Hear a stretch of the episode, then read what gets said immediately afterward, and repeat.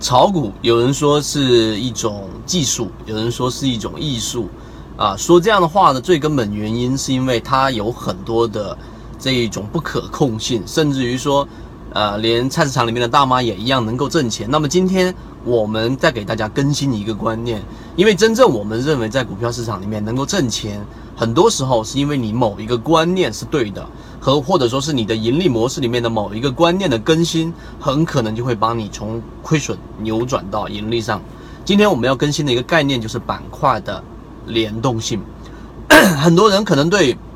板块都呃有一些重视性，但重视性不强，并且呢，有一些人他对于板块之间的联动性完全的是去否决它。认为真正做股票的话，我做价值投资，我做基本面投资，我在价值之下去买入个股，无论何时，然后我只要不卖股票，那么我一样是可以挣钱的。市场上确实有很多人用这样的方法是能够挣钱的，但是呢，最终啊，他们忽略掉了。如果说你是想做一个波段，或者说是一个短周期内盈利的波段操作的盈利模式的话呢，你一定要去注意板块的联动性。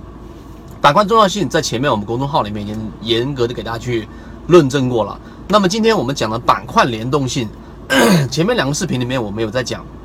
这个索罗斯的反身理论。其实呢，对于很多的理论，你去证伪啊，就证明它是一个伪命题，证明它是错误的，它才是一个能确立。这一个啊，这一个盈利模式是可以排除掉的。但是如果说一个盈利模式，你有很多的证据证明它是对的，依旧不能确定它就是一个永恒的定律。这是索罗斯反身定律里面的一个重要关键。那么我们今天就运用这条理论来给大家去做一个逻辑上的推演。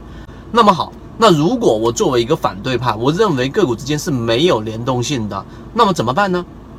啊，这是一个反面的例子，那么我们就来证伪它。实际上呢，你如果说认为板块之间是没有联动性的，有很多的，因为概念它一旦出现了某一些概念之后，个股出现暴涨暴跌这样的事情，你就几乎没有办法去否定它。我就举一个最简单的一个例子啊，证伪就如果你认为所有的个股上涨跟板块之间是没有任何的联动性的，那么其实这一点就。反证了刚才我说的那一个观点，说如果你认为板块之间是没有联动性的，这一个时间是非常贴合的，所以从反面再次证明出来，所有的个股是有联动性的。最近我们在公众号在讲的主题猎手，我会专门拿一个时间给大家去讲完整版的视频，怎么样通过板块之间的联动性来捕捉到龙头或者说是龙二。但是呢，今天你要更新的一个观念是，你从这一刻开始。如果你认可我们讲这个观念，从你的这一个呃价值体系里面，从你的交易体系里面，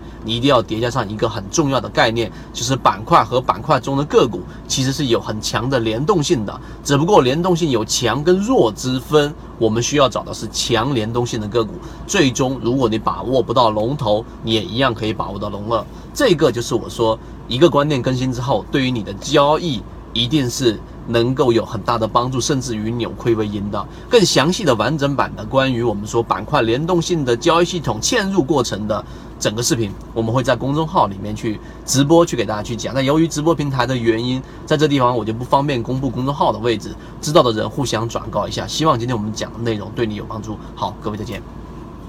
B B T 七七九七七，一起进化学习，帮助你用模型筛选出优质的标的，并且避免买卖点的问题以及追涨杀跌带来的风险。